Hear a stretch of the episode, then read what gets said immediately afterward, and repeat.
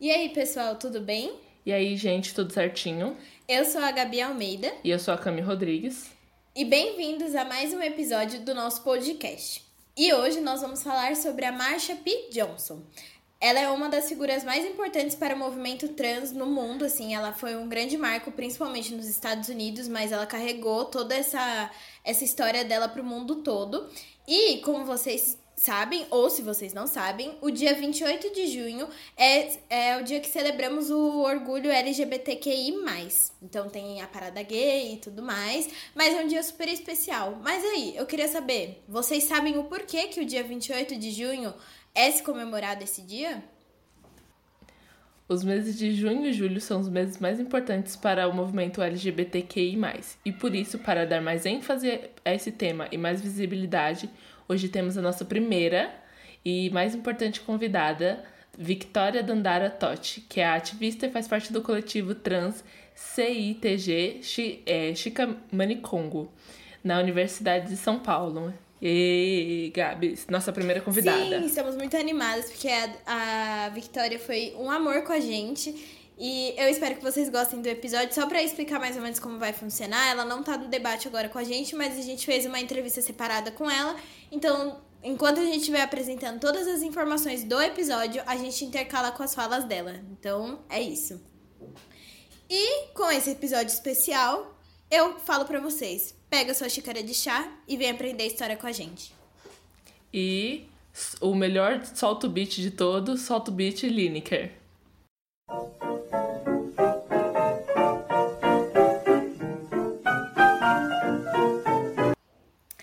Antes de tudo, é importante falar que todas as informações deste episódio fazem parte do documentário da Netflix A Morte e a Vida de Marsha P. Johnson.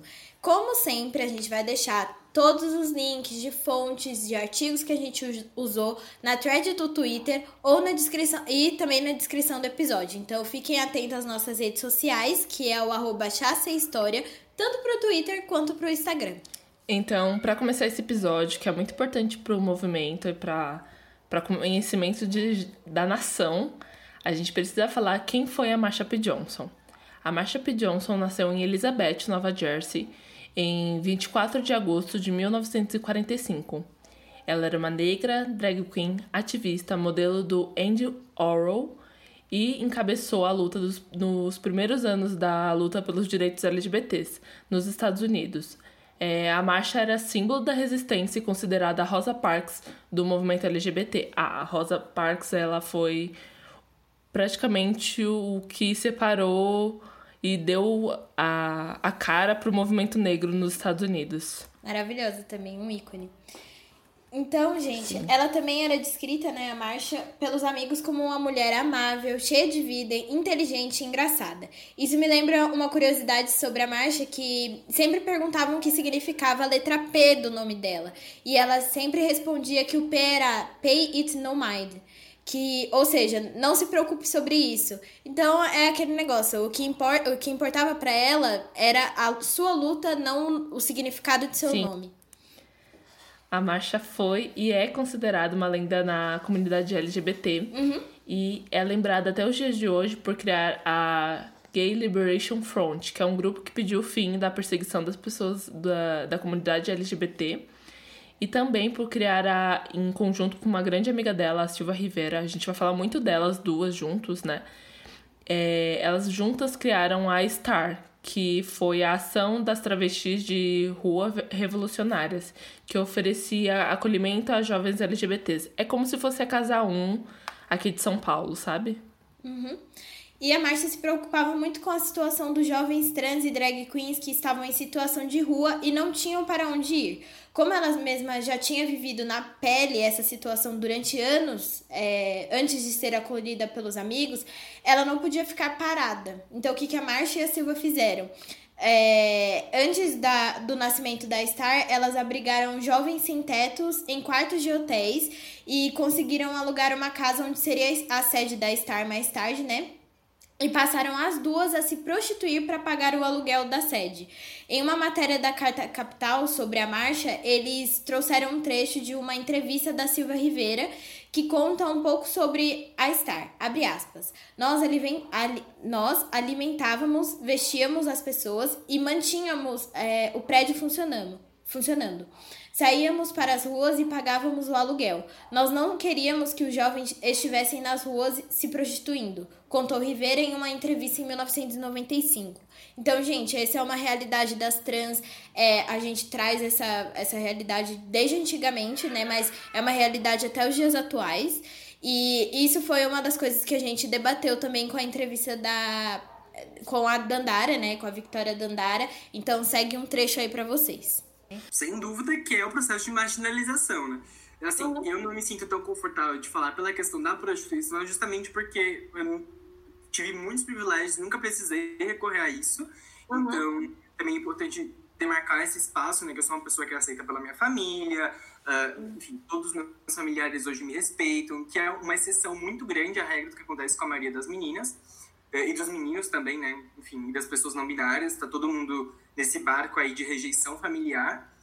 E, e assim, tem uma discussão muito grande da militância de, de prostitutas falando sobre isso e debatendo os direitos que elas querem ter. Então eu não me sinto confortável de falar por isso. Mas o que eu posso com certeza afirmar é que não são todos os 90% que tá é, a quem essa condição é imposta que queriam estar tá ali. Então, assim, a gente tem, a gente fala que existe um ciclo de vida, né, da, da travesti brasileira e no do mundo de modo geral. Que é o quê? Ela se entende, se assume ali pelo fim da adolescência, né, pelo começo da idade adulta. Aí ela, a família geralmente expulsa de casa, na maioria dos casos. Uma vez expulsa de casa, na escola também não tem nenhum respaldo, nenhum apoio, muito pelo contrário, né, que a gente tem hoje pedagogas travestis que colocam como que a escola é o principal sendo reprodutor e produtor da, da transfobia e das desigualdades. Então, a escola vai justamente excluir, marginalizar essa população, seja por desrespeito ao nome social, seja por ignorar a transfobia dos colegas, seja por transfobia do próprio corpo docente, que isso eu sofri, de professores meus rindo da minha cara, por exemplo. Então, acontece esse processo de marginalização, então ela sai da escola, ela sai de casa, ela não tem qualificação nenhuma e tem uma transfobia absurda da sociedade que não vai dar emprego para ela. Porque é o que a gente pergunta, né? Quantas travestis você já viu te atendendo no mercado, no shopping, sabe? Nesses lugares que não exigiriam tanta qualificação profissional, entre aspas, né? Tanta formação acadêmica. A gente não tem. E a gente não tem, não é porque não existe travesti querendo trabalhar, é porque as pessoas não empregam. Então, o único caminho que resta é a prostituição. E é justamente na prostituição onde elas estão mais vulneráveis. Então, assim, os casos de violência, grande parte deles acontece durante a prostituição. Por isso que é necessário a gente ter uma regulação dessa atividade, porque, querendo ou não, é uma atividade que está congregando 90% de uma camada da população. Não tem como agir isso. Então, é muito terrível. E isso corrobora com os dados. A gente tem 35 anos de vida. Então, nisso, nesse processo, já foi a vida toda de alguém que acaba acabando tão jovem, né? É muito triste tudo isso.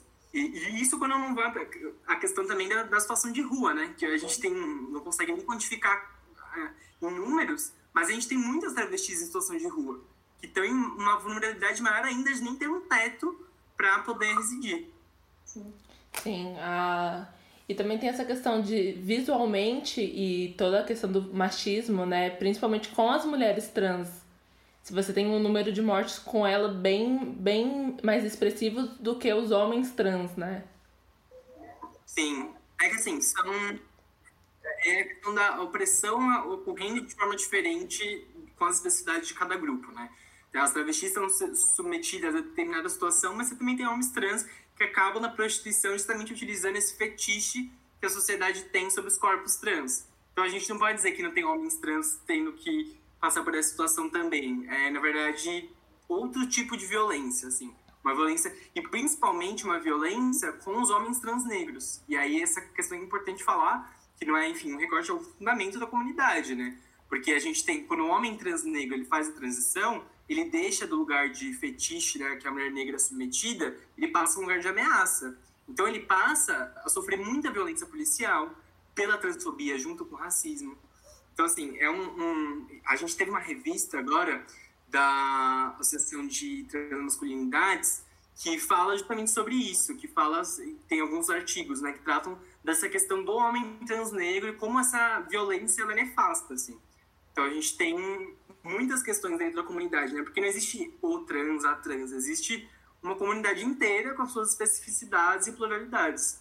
E eu acho que, né, pensando muito sobre o que a Dandara falou e sobre o, esse trecho, eu acho que elas mostram o quanto elas se doaram para a causa, para ajudar as pessoas as, as pessoas próximas a não passarem por tudo isso que elas passaram. E durante as nossas pesquisas sobre a marcha, em muitos, é, muitos lugares, muitos veículos falaram sobre a força dela. E em todas as fotos ela sorri.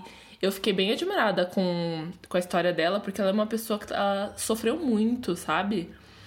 Toda, ela teve muita dor em toda a história dela e em todas as fotos que eu vi ela estava sorrindo. E eu achei um artigo que me chamou muita atenção, porque foi escrito pelo Huggy Ryan e é publicado na revista Out. O nome da, da, do artigo dele é Poder para o Povo, explorando a libertação estranha de Marsha P. Johnson. E apresenta um lado diferente da Marsha. É, e ele lembra que ser um ícone não paga conta e faz com que as pessoas esqueçam as dores que transformaram ela na líder que ela foi, sabe?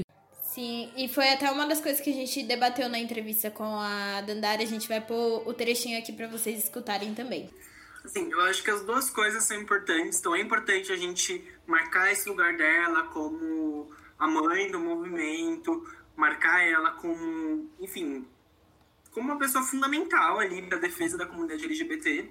Mas é isso, exatamente esse ponto. A gente não pode esquecer pelo que ela lutava. Então, essa é a questão, que é a questão que a, a Silvia ela reclama lá na, na parada, eh, na parada gay, que aconteceu, que não queriam nem, nem deixá-las falar. Então, esse ponto. Usam a imagem da marcha como, ah, olha como aqui LGBT, somos todos uma comunidade, e esquecem quais eram as demandas delas. Então, assim, elas fundaram o STAR, né, que era a União de. É, revolucionária de travestis em situação de rua, que era para acolher pessoas LGBTs em situação de rua e dar possibilidades materiais para as pessoas. Assim, o foco dela sempre foi revolucionário, sempre foi o foco de mais básico, né, de ir nas bases do, da, da camada mais marginalizada dentro da nossa própria comunidade. Então, a gente esconder isso é sim desonesto com a memória dela, concordo plenamente. É, então, é necessário sempre esse movimento de resgate histórico, né? Para que a figura não se torne uma figura vazia, que não seja só mais uma estátua que está lá no parque, mas que a gente saiba por que aquela estátua está ali, o que ela fez, qual foi a, a, a, luta dela. E assim, ela uma morte até hoje inexplicada do que aconteceu, mas muito provavelmente ligada a algo de violência. Então a gente tem que relembrar isso, porque quando a gente relembra, a gente sabe pelo que lutar. E não só ficar, só, lutando por avanços além quando alguma parte da nossa comunidade está bem para trás, assim. Eu tenho, tenho umas meninas que falam, é, enquanto uns lutam pelo direito de casar, outros lutam pelo direito de cagar, que é tipo, a, a gente, pessoas trans nem mesmo tem acesso ao banheiro, assim, em certas circunstâncias, uhum. que é algo tão básico das nossas necessidades. Então, gente, voltando, é, a Cami falou sobre o artigo do Ryan e ele fala muito sobre como a Marcia viveu dentro e fora das ruas na maior parte do tempo da sua vida e teve que recorrer à caridade, tanto de programas de auxílio do governo e até trabalho sexual para sobreviver. Então, ele reforça que é, a dor sobre ter que sobreviver é, e não ter apenas que viver, né? E quanto isso refletiu na sua imagem política, como se viu os traços do, no seu ativismo, o movimento queer centrado no ativismo anti-prisão e anti-sem-teto. Então, a partir desse ponto, o Ryan desenrola a sua crítica sobre a imagem dada à marcha de alguém que não sofre e é sempre engraçada. Então, vamos ao trecho. Abre aspas. Johnson se transforma em um símbolo para todos os queer, mas todos quase sempre significa as, as experiências universalizadas dos gays brancos. A dor específica de Johnson, seu sofrimento específico, fica em segundo plano, é por isso que conhecemos o sorriso de Johnson, mas não os, os pensamentos que passavam por sua cabeça. E por isso que podemos lembrar Johnson como um mártir, mas ignorar as causas pelas quais ela lutou. Então era até uma coisa que eu tava debatendo com a Camis, que quando a gente assiste o documentário, a gente quase não vê, tipo assim, um aprofundamento sobre quem era a Marsha P. Johnson, né? A gente não, tipo assim, não tem uma apresentação. Claro, fala que que Ana ela nasceu e tudo mais, mas não pega toda aquela coisa que ela sentiu e tudo mais. Era mais os amigos falando, ai, ah, ela era incrível, super maravilhosa e tudo mais. O que realmente era uma verdade, mas o quem era Marsha P. Johnson antes de tudo isso, sabe? Eu gosto muito, é, tipo, quando a gente estava debatendo sobre isso, a gente ficou muito. pensou muito sobre isso, porque você não tem um lado mais humano da, da marcha, né? Você tem um, uma coisa meio dela endeusada e você transforma ela num ícone, assim. Você não tem mais o lado da dor que transformou ela. Você tem a, a marcha que nasceu como uma soldada, sabe? Você parece que ela nasceu para encabeçar todo esse movimento. E não que ela, por causa de um sistema falho, que ela se tornou o ícone que ela é, né?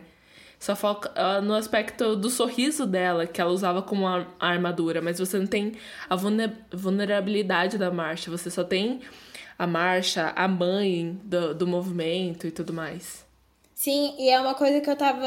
Eu tinha até te falado, né, Cami? Que quando a gente assiste o documentário, que eu falei isso agora, mas, por exemplo, a Silvia, que é amiga dela, tem muitas cenas da Silvia, é tipo, no auge da vida dela, e assim, dando tudo errado, sabe? E aí você vê uma, uma a vulnerabilidade e a humanização da Silvia ali, pelo menos no documentário, pelo menos foi o que eu senti.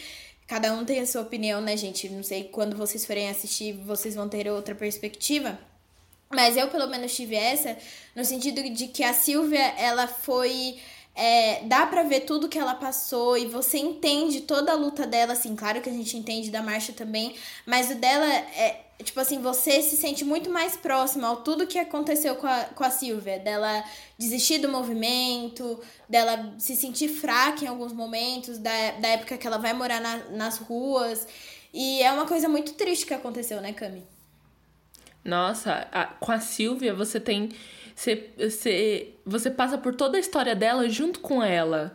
E assim, uhum. claro, eu super entendo que a, a, a Marcia teve um. teve a ruptura da vida dela muito, muito forte, né? Quando ela Sim. tava se transformando na pessoa que ela era, né? Mas assim, uhum. com a Silvia, você sente todo, tudo que ela passou, você vê a imagem dela em cima do palco, gritando por atenção mostrando. A Silvia era, era uma mulher. Você entende por que ela se tornou forte, assim, sabe? Você, Sim. você seguiu ela. Você parece que você é amiga dela, sabe? E da Marcha, ela é como se você estivesse vendo um vídeo de uma pessoa famosa. E da é... Silvia, não.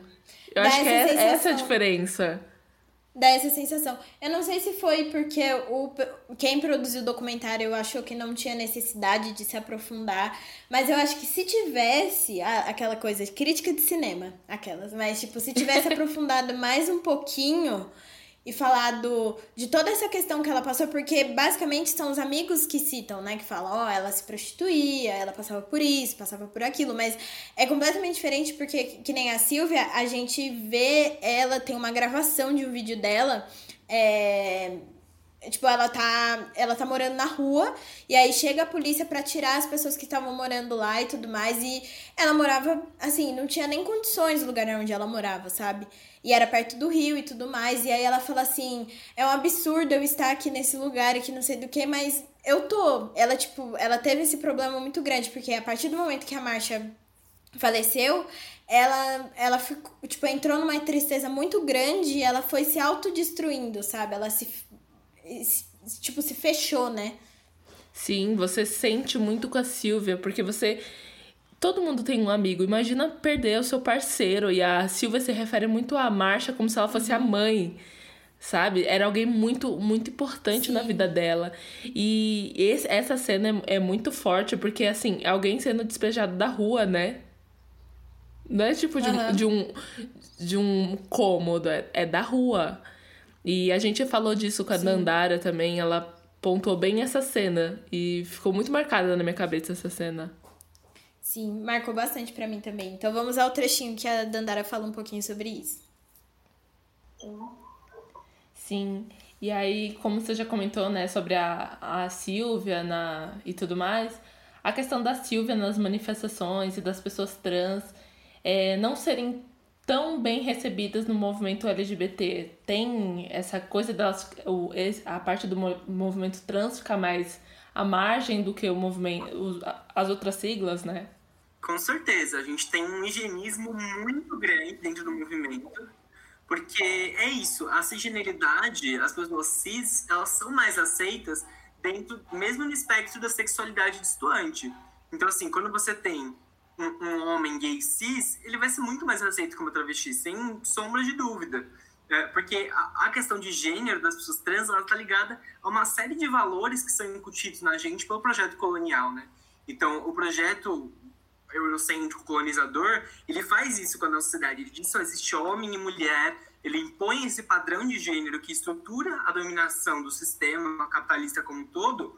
E aí, existindo, ao passo que uma travesti existe, fala, eu existo, estou aqui na rua à luz do dia, isso é uma afronta a todo esse sistema. Está quebrando toda essa lógica de funcionamento.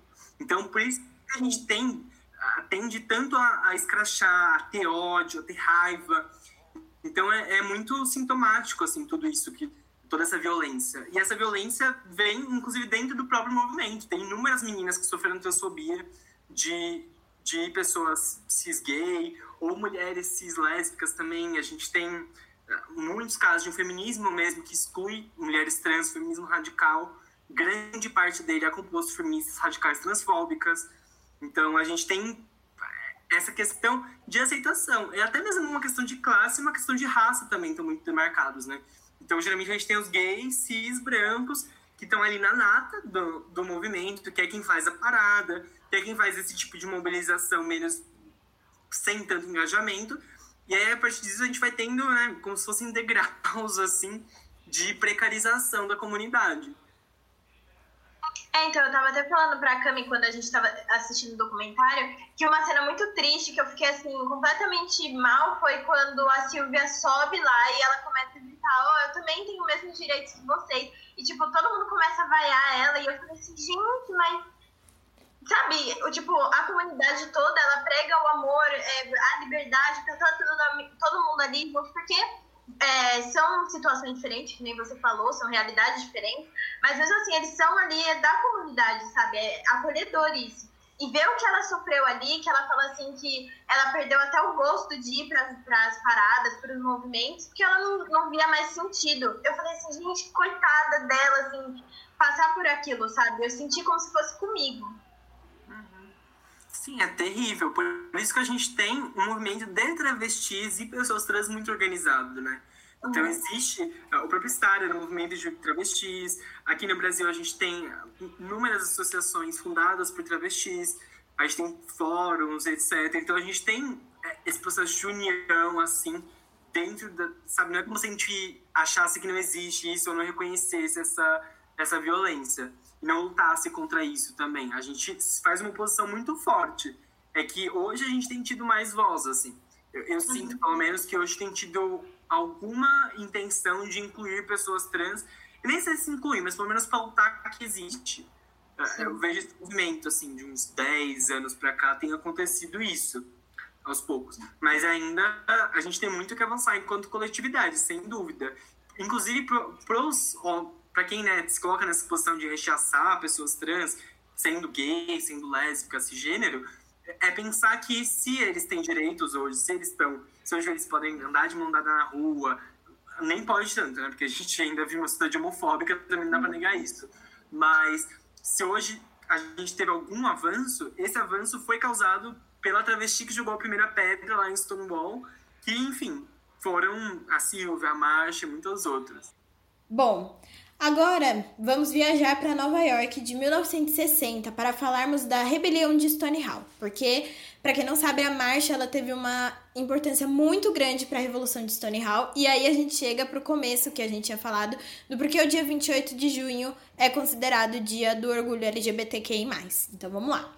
A gente usou mais de uma fonte para construir essa parte, então vamos deixar todas as fontes, como sempre, na thread do Twitter e na descrição do episódio. O bar de Stonehall Inn ficava em Nova York, no bairro de West Village. O local era considerado ponto de encontro de pessoas marginalizadas pela sociedade, mas o, a maior parte do público eram gays, jovens de periferia, sem teto, que haviam sido expulsos é, de, suas casa, de suas casas por suas famílias, e drag queens que faziam performances ao vivo no local. Então, tipo, era um dos únicos bares que deixava fazer essas performances performances, né? Então, o bar de Stonehall era, um, era considerado um dos maiores bares gays da cidade de Nova York na época. Sim, e também é, tinha um detalhe, que antes o, o bar ele era só para homens gays, e aí depois foram se abrindo para as outras partes, e a marcha teve, um, teve grande influência sobre isso, né? Mas, dando uma contextualizada, até 1962, relações entre pessoas do mesmo sexo era considerado um crime. E era praticamente, em praticamente todos os estados americanos, né? Naquele ano, o estado de Illinois alterou seu código penal e a homossexualidade deixou de ser um crime. Mas só apenas em 1972 os outros, outros estados começaram a fazer o mesmo. Em Nova York, isso só aconteceu em 1980 anos bem mais tarde, assim, tipo, se você for parar pra pensar, né? Mas só em 2003 essa lei foi abolida de vez. Então você pensa, algum estado já começou é, a pensar nas pessoas gays em 62, mas só em 2003 é, a lei foi abolida de vez em Nova York. Uhum. Então vocês estavam vendo que é tudo muito complicado naquela época, né? Sim, era ah, é muito complicado falar sobre isso, porque as pessoas, sei lá, mano, não sei o que passava na cabeça das pessoas. Mas enfim, gente, na, é, na época estavam crescendo os movimentos sobre feminismo e os movimentos hippies, que pregavam amor e paz diante a guerra travada entre os Estados Unidos e o Vietnã. Então, acho que por isso o movimento conseguiu uma força e cresceu bastante nessa época, né? O movimento a favor da, dos LGBTQI. Mas vamos voltar ao bar. O local não tinha licença para venda de bebidas, era controlado e era controlado pela máfia da família Genovese, que pagavam semanalmente uma alta quantia para policiais nova-iorquinos. Então, tipo, acontecia naquela época batidas, né, nos bares. Então, chegava a polícia, batia em todo mundo, prendia todo mundo e fechava o local Principalmente se a pessoa, se o local não tinha autorização para venda de bebidas alcoólicas. Então era uma confusão. Tipo, todos os bares dos Estados Unidos passavam por isso. É, e o bar também não respondia às outras regulamentações obrigatórias. Mas mesmo sendo local assim, Stonehall era um lugar considerado seguro, né, bem entre aspas, para os homossexuais da época, já que as batidas dos policiais, elas não eram tão frequentes, né, como em outros lugares, porque como a máfia controlava e ela pagava um dinheiro, né, então eles iam lá algumas vezes. E eles falam disso no documentário porque basicamente é, o documentário fala sobre um pouco da vida da Marcha, mas o foco mesmo é a morte dela para descobrir, né, o que, que aconteceu. A gente vai falar um pouquinho mais para frente, mas eles falam bastante que ela poderia estar envolvida com a máfia ou que alguma coisa aconteceu que a máfia estava no meio e acabou matando ela. Então tem várias teorias, mas eles falam bastante sobre a máfia. Sim, esse é um ponto muito importante porque é, foi uma época que dro é, a bebida era uma coisa, uma, uma, moeda de troca muito importante, sabe? Então, uhum. era uma coisa proibida, as pessoas estavam loucas pela bebida, então as máfias começaram a se tornar muito populares, né, nos Estados Unidos nessa época. E teve a lei seca, né, Cami? Porque, tipo, ninguém podia beber, aí disfarçavam as bebidas na época. Eu sei que, é, tipo assim, a gente tá falando dos anos 60, né, pra época que a lei seca foi implantada, mas era muito complicado, pelo menos pra bebida, né? Sim. É, um ponto de referência aí da cultura pop, Poderoso Chefão, viu, gente? Assistam, dá pra entender um pouco sobre isso também. Nunca assisti, vou assistir. Nunca assistiu, Gabs? Nunca assisti Meu Deus! Eu achei... Nossa, eu falo tanto de Poderoso Chefão, achei que você já tinha assistido. Não, eu nunca assisti. A, a Karina, que é uma amiga minha, ela sempre fala pra eu assistir. Eu nunca assisti, gente. Vergonha, vexame humilhação. Eu vou assistir. Assista. É um, é um filme um, um pouco mais lento do que a gente tá acostumado. Tem bastante ação, mas é, é incrível. É, é, ai, eu amo Poderoso Chefão. Mas voltando aqui ao assunto, mas elas aconteciam e eram até frequentes, sabia? Sempre que aconteciam batidas, os funcionários, clientes sem identificação, homens, mulheres trans eram presos, principalmente essa parte né, da população. é, em Nova York, já que a lei previa prisão para homens travestidos. E, tipo, isso é muito louco de pensar. Só, só porque uma pessoa se veste diferente, de acordo com como ela acha que deve ser, é, ela é presa. E a Marcha, ela foi presa algumas vezes por conta de, algumas, várias vezes por conta disso, né? Uhum. Mas voltando ao acontecimento, acontecimento principal, na madrugada do dia 28 de junho de 1969, por volta da uma e meia da manhã, alguns lugares falam que foi por volta da meia-noite, né? A gente tem essa, essa diferença.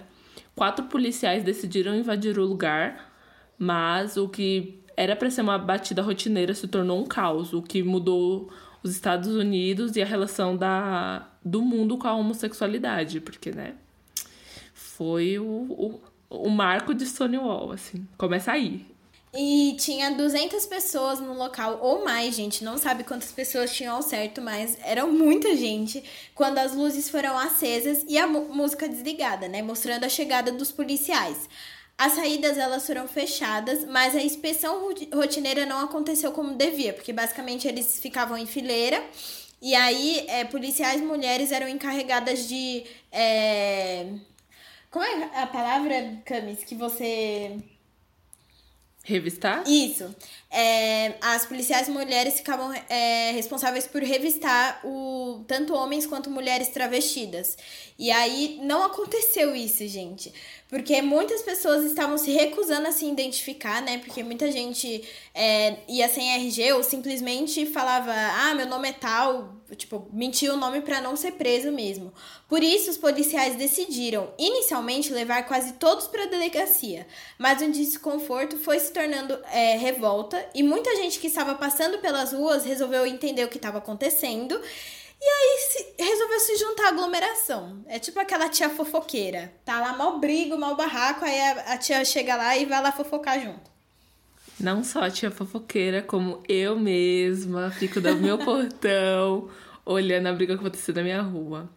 E é importante só, só salientar que essa não foi a primeira revolta, essa revolta, assim, teve pequenas revoltas antes e ali as pessoas já estavam mais emputecidas, né?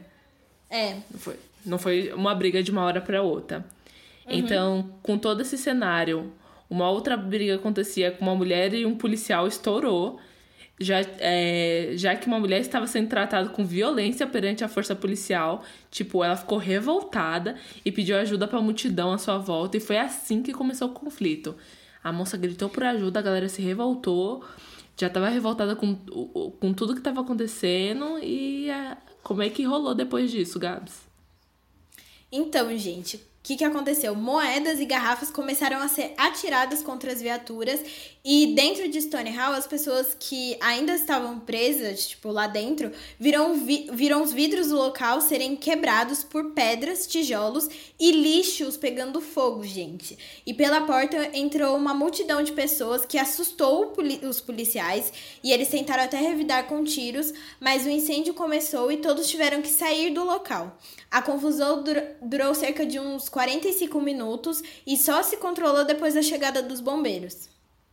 Sim, mas enquanto isso, Gabs, um monte de gente estava sendo presa e o restante da, multi da multidão ali estava zombando dos policiais, dançando e cantando pelas ruas. E foi assim que, pela primeira vez, pôde-se ver com for a força dessas pessoas contra a opressão policial e tudo que elas sofriam, sabe? Elas cansaram, porque elas só queriam ser elas mesmas.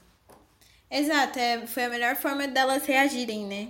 perante a tudo aquilo que estava acontecendo com elas, que elas já eram perseguidas, né? E aí, quando elas tiveram um momento delas, estavam certíssimas de fazerem isso. E vocês acham que acabou? Pois não, gente. O bar podia até ter tá todo destruído, mas ele foi cenário para um movimento muito maior que aconteceu na noite anterior. O local ele abriu as portas e deu espaço para uma multidão que voltou a fazer protestos em busca do amor livre. E lá tinha bastante casais gays que eles começaram a se beijar em público. Então, é, de, depois de anos sendo oprimidos e não podendo nem trocar nenhum tipo de carinho em público, pela primeira vez eles conseguiram isso diante uma, um movimento super forte, né? Mas mesmo com a multidão maior, ela não foi o, o suficiente para conter a reação policial, que agiu em massa e atacou as pessoas que estavam no local. É, tal reação gerou luta e muita confusão na madrugada dentro. É, e foi por cerca de cinco dias. Outros movimentos aconteceram na cidade, mas logo foram contidos pela polícia de novo. Mas uma coisa havia mudado, pois as lésbicas, gays e trans finalmente foram ouvidos e sabiam como resistir à força policial, à violência, à homofobia. Eles entenderam que ali juntos eles eram Sim. uma força, e em sabe? poucos meses, outros estados do país começaram a registrar movimentos a favor das causas homossexuais. E um ano depois da Revolução de Stonewall, em 28 de julho de 1970, as marchas do orgulho gay começaram a acontecer. Então, surgiu daí, gente. E esse movimento foi muito importante, Gabs que em 2016 o ex-presidente dos Estados Unidos, o Barack Obama, saudades, saudades, é, saudades é, ele decretou que o local onde havia ficado aberto o, o bar de Stone, nossa, Stone Hall, é, se tornou um, um monumento nacional da história norte-americana. E outra curiosidade é que essa revolução fez 50 anos é, ano passado, e por isso as paradas LGBTQI+, em 2019 fizeram uma homenagem para esse dia. É, foi o, o tema da parada do ano passado, na verdade. Né? Sim.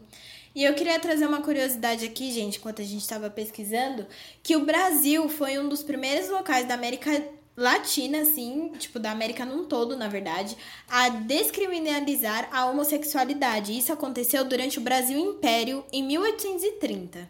Só que, mesmo sendo o pioneiro, o Brasil é um dos países que mais mata pessoas trans no mundo. Segundo o relatório da Associação Nacional de Travestis e Transsexuais, o ANTRA, é, São Paulo foi o estado que mais matou travestis e transexuais em 2019, com 21 assassinatos, com um aumento de 50% dos casos em relação a 2018, que foram 14 mortes. E é muito triste isso. Sim, a gente conversou sobre isso com a Dandara e ela deu uma opinião sobre isso, falando da questão tanto da marginalização que as travestis sofrem e até mesmo desse, desse cenário né, que o Brasil tem com relação a, a, a morte né, de trans e até mesmo de homossexuais. Eu queria trazer uma curiosidade aqui. É, eu e a Camila, a gente está fazendo TCC sobre é, a uberização do pornô, né? Que é agora as Kangirls. E a Camis teve que fazer um artigo falando sobre sexualidade. Ela falou um pouquinho sobre a parte do, dos transexuais, né? Camis, você queria falar um pouquinho sobre isso? Sim, então, só para dar uma contextualizada, ser transexual não é uma coisa que é, é, é do jovem, é do diferente, é do 2020. Isso sempre existiu. E já tem indícios, né? Teve, eu li alguns livros para poder escrever a, o meu artigo que fala que indígenas já fala, já se travestiam e para eles era super normal, sabe? Não, não tinha nada de diferente nisso. E que mesmo o Brasil sendo o país que mais mata trans no mundo, é o país que mais consome pornô trans no mundo. É o país que mais pesquisa sobre o assunto. E isso é, é, isso é muito hipócrita, porque eu tenho uma parte do meu artigo que eu até escrevi sobre isso, que é essa coisa do desejo, no, é, esse, esse preconceito público, esse desejo no privado, você odeia, rechaça publicamente, porque a sociedade constru, foi construída para que você faça isso, mas no, no seu computador, no seu fone de ouvido, você tá ouvindo e vendo aquilo uhum. que você tanto odiou, sabe? Esse fetiche no corpo, o trans, é, é muito louco. A Dandara até fala um pouquinho disso, né? De, dessa fetiza, fetichização do corpo. Sim, a gente trans. coloca o trecho da, da parte dela agora, para vocês darem uma escutada. E voltando no, nessa questão que a Camis falou sobre a, a pesquisa dela e tudo mais, é, quando eu estava fazendo a pesquisa para o meu artigo, porque a, cada uma de nós é, tivemos que fazer um artigo sobre determinado assunto, a Cami foi se, sexualidade, e eu falei sobre o autoemprego e como ele influencia no fato das Kangirls surgirem. Para quem não sabe o que é Kangirl, a gente acabou desfocando aqui, é só para eu trazer, exemplificando certinho. As Kangirls são mulheres ou homens, né? Que são chamadas de camboys, que eles dançam em frente ao webcam. Ou é tipo a nova forma de consumir pornô, né? Porque é o pornô por demanda. E eu tive que entrar no site do Câmera Privé, né? Que é um dos maiores sites de, de conteúdo de cangirls e camboys. E tem uma parte só pra travestis, camis. Eu tava vendo lá, tipo, tá separado cangirls, camboys e travestis em cima. E eu fiquei, gente, meu Deus, tipo a gente já acha um absurdo, tipo, o consumo do pornô. Não vamos entrar nesse assunto aqui, porque não, não tem nada a ver. Mas era puxando o que a Camis falou, tem uma parte específica só para isso, sendo que o Brasil, novamente, é um dos países que mais matam trans no mundo. Sim, é o país onde as pessoas trans é, não têm um segundo de paz. Você, eles não se sentem seguros nas suas próprias peles, assim. É, uhum é muito louco, né? É pensar que, tipo, é um país que consome tanto esse pornô, mas assim, se você for ver, né? Espero que vocês não vejam, mas é, é, um, é um pornô muito violento. É tudo muito violento para mostrar essa, esse ódio que eles têm contra os corpos trans. É, é muito maluco mesmo. Sim. E uma coisa que a gente abordou na conversa da, com a Dandara foi a questão até que a gente estava falando é, de cotas trans e até mesmo não ter trans, por exemplo, nas faculdades e tudo mais, que é a questão da marginalização, né? Que muitas sofreram, que nem a Marcha sofreu, a Silvia so, sofreu, que não tiveram apoio de sua família e acabaram que tendo que se prostituir para sobreviver, né? Uma questão de sobrevivência. E foi uma coisa que a gente debateu e até eu e a Camis debatemos depois, que a gente tá tão recluso num nicho só, sabe? Na nossa bolinha, que a gente não percebe algumas coisas. Que nem é, o meu amigo tem um projeto de, de. Na verdade, ele faz parte de um projeto de um cursinho popular. E esse cursinho agora resolveu colocar cotas trans. E eu achei isso incrível, sabe? Nunca tinha passado pela minha cabeça de que, tipo, a gente conhece as cotas para negros, índios. E, mas a gente não. Tipo, nunca tinha passado pela minha cabeça que é, existiriam cotas trans e o quanto elas são importantes, né? E a gente falou bastante isso na entrevista. Sim, porque cota é reparação histórica. A gente tem que fazer a reparação histórica com todas as minorias. É, negros, índios e pessoas trans. Porque, tipo, elas também precisam. E foi uma coisa que, tipo, chocou a gente finalmente parar para perceber isso, sabe? E depois que a gente conversou com a, com a Dandara, a gente falou, percebeu que na nossa sala não tem nenhuma pessoa trans. Isso é muito louco, não é? E você é, não. Gente, é absurdo. É, você. Pode falar, Camis. Você nunca. A, a gente nunca parou para pensar nisso, né?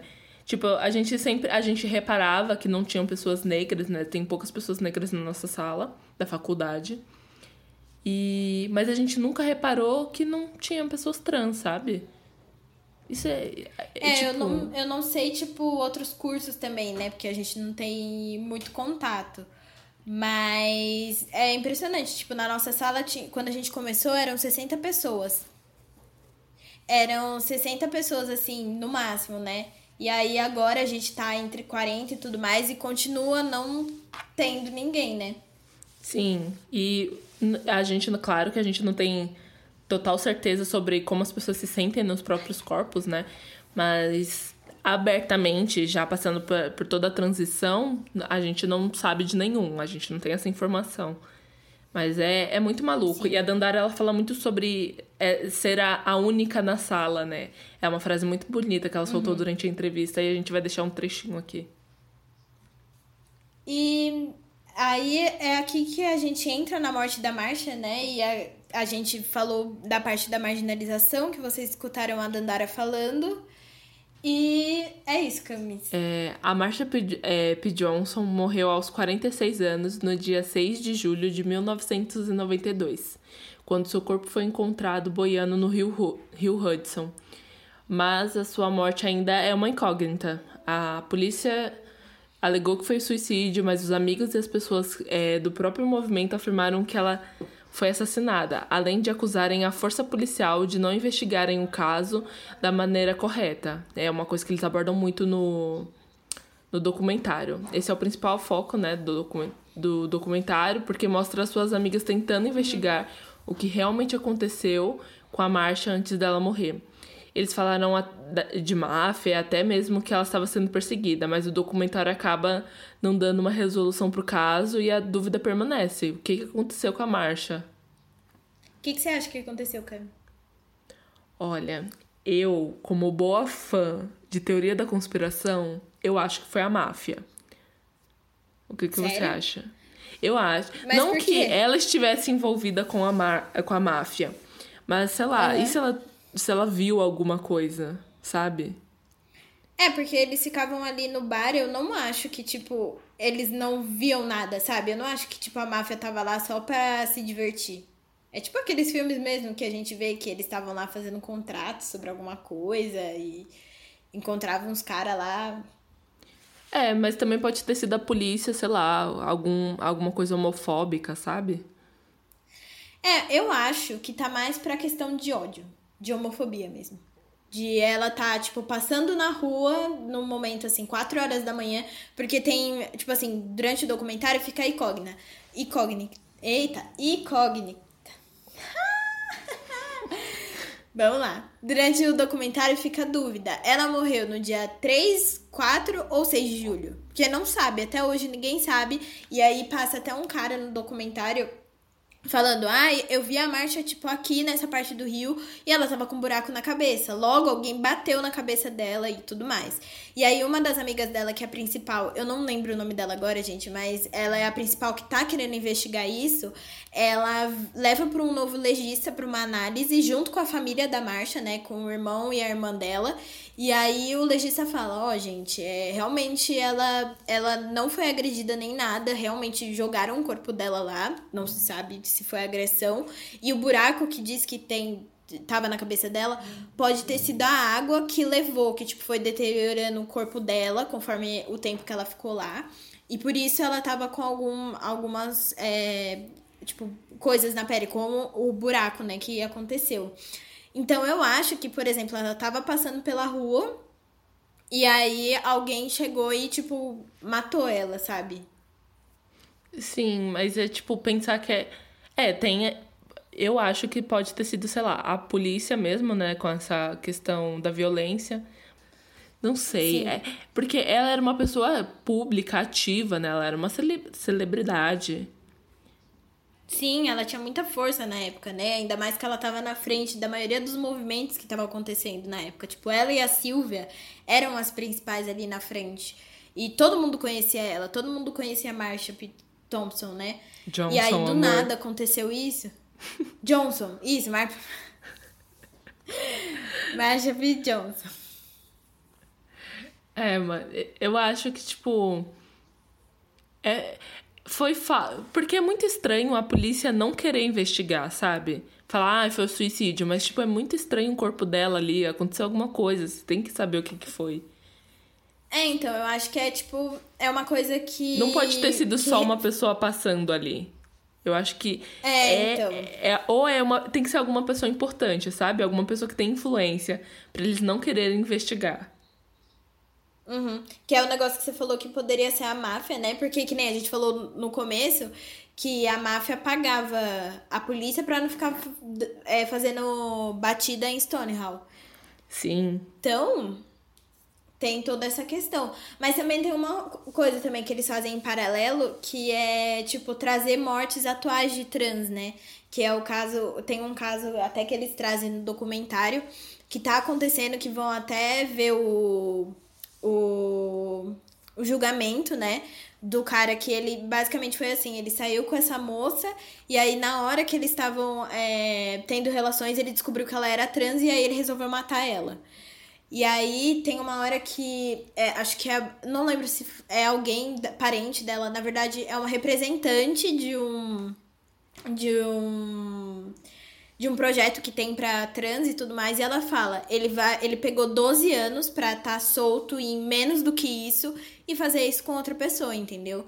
Então acho que é uma coisa também um descaso da polícia também, né, com essas pessoas. Isso que é o, o que a Dandara falou, né, da questão dos direitos, né? E a gente vai pôr um trechinho da entrevista aqui para vocês escutarem ela falando nessa parte. E falando, reforçando isso que a Dandara fala sobre os direitos, né, da, das pessoas trans, uma coisa me incomodou muito, é, tanto no documentário e todas as vezes que eu vejo falarem de, de, de morte de pessoas trans aqui no Brasil, é que as pessoas elas não respeitam o nome que a pessoa escolheu.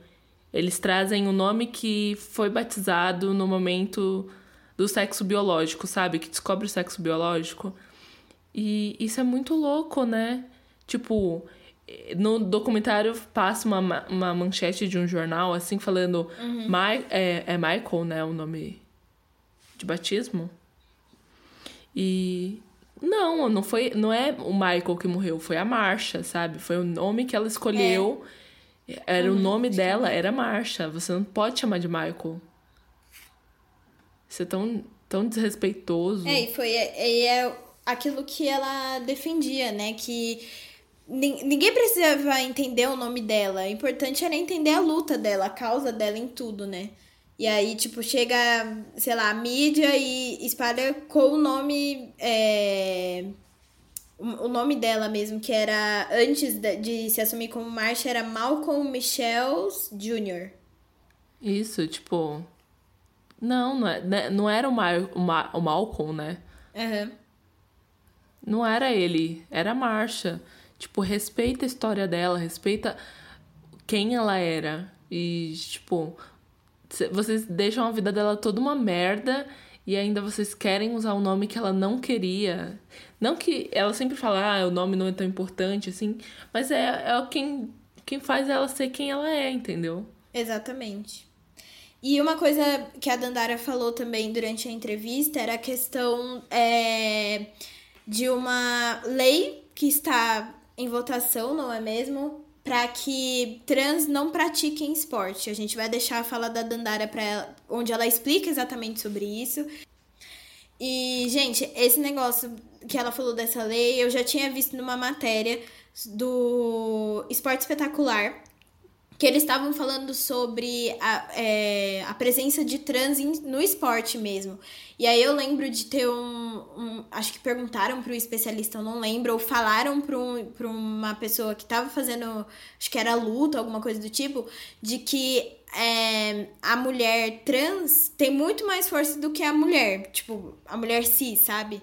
E aí fica, sabe, aquela discussão de. Lógico que não, sabe? Não é a mesma coisa. E, e é exatamente isso que a Dandara é, traz quando ela debate sobre isso, que é uma coisa muito importante, né?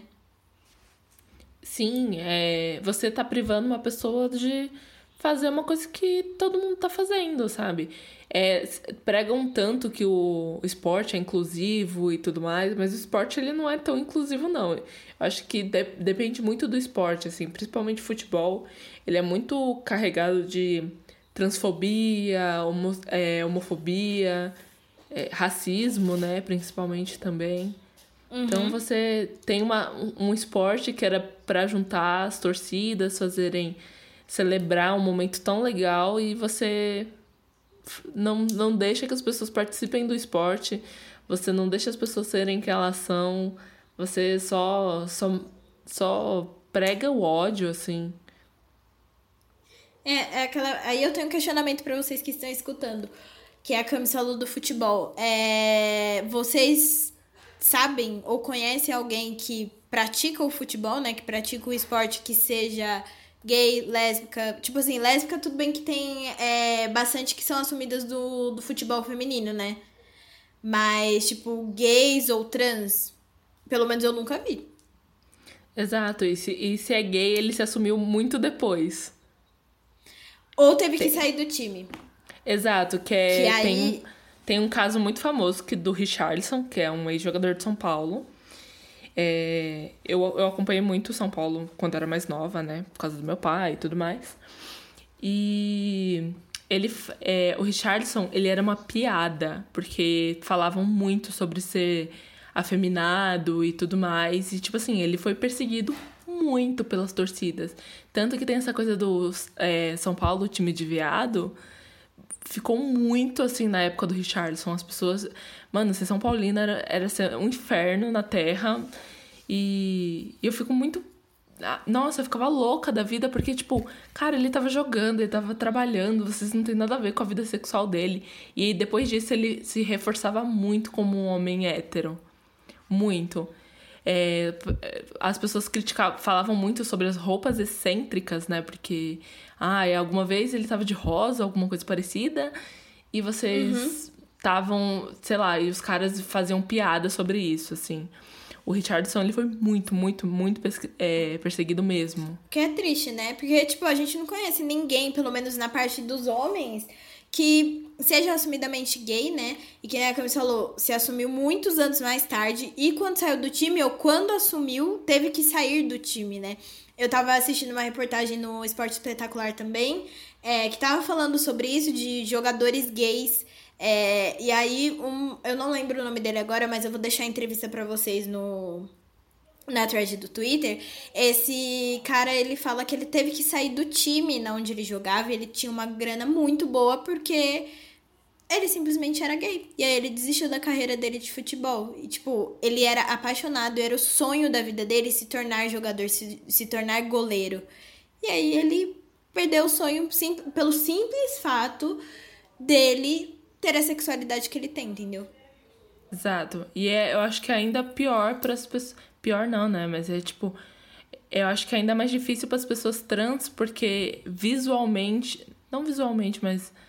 É, ali eles não vão aceitar. Tão, tanto que tem esse projeto de lei querendo banir elas ali, proibir que elas façam o esporte, sabe? E no futebol isso é, que é um absurdo. É um absurdo. O futebol já proibiu mulheres de jogar, né? Durante um período de tempo já foi muito racista, proibiu pessoas negras, né? Então, ele tá sempre procurando um novo alvo para proibir. Exatamente. O que é muito triste, né? O que a Cami falou. O esporte que era para ser incluso, que era para ser. É, trazer essa, essa, essa questão de estar próximo de outra pessoa. Porque é muito legal, tipo, quando tem Copa do Mundo, a gente esquece todos os problemas possíveis que o, por exemplo, o Brasil tá passando, ou o fato da, da outra pessoa ter votado numa pessoa que você não gosta, para curtir aquilo todo mundo junto, entendeu? Só que aí, até que ponto a inclusão acontece, entendeu? Sim. É, e isso não fica só dentro do campo, né? Dentro do esporte, fica na torcida também. É, sempre tem, a, uhum. é, tem casos de violência contra pessoas gays, trans, que tá, estavam ali assistindo, torcendo pelo mesmo time que o seu. E tem toda essa violência contra eles, né? E o fato de não venderem a camisa Exato. 24, mas a gente vai falar sobre isso em outro episódio. É. Olha o spoiler, pessoal! Ai, meu Deus! Pega o spoiler, quem entendeu, quem entendeu. Quem não entendeu, Sim. sigamos em frente. Sim, você tem muita violência também é, ali na, na arquibancada você tem as pessoas que são excluídas é, e elas não vão porque elas têm medo de, de sofrer algum tipo de violência, né? Uhum. É isso, gente. Eu acho que esse foi o debate da, desse episódio, que foi super importante, super especial. A gente vai deixar alguns outros trechos da entrevista com a Dandara aqui no final para vocês darem uma escutada das partes que a gente gostou também, que é super importante que ela debateu. A entrevista é... toda. A entrevista toda. Porque ela é uma pessoa incrível e foi muito interessante trazer ela, é... principalmente nesse episódio, porque a gente queria dar visibilidade. E eu espero que vocês tenham entendido a importância do dia 28 de junho, o porquê que ele é considerado orgulho do, é, o dia do orgulho, né?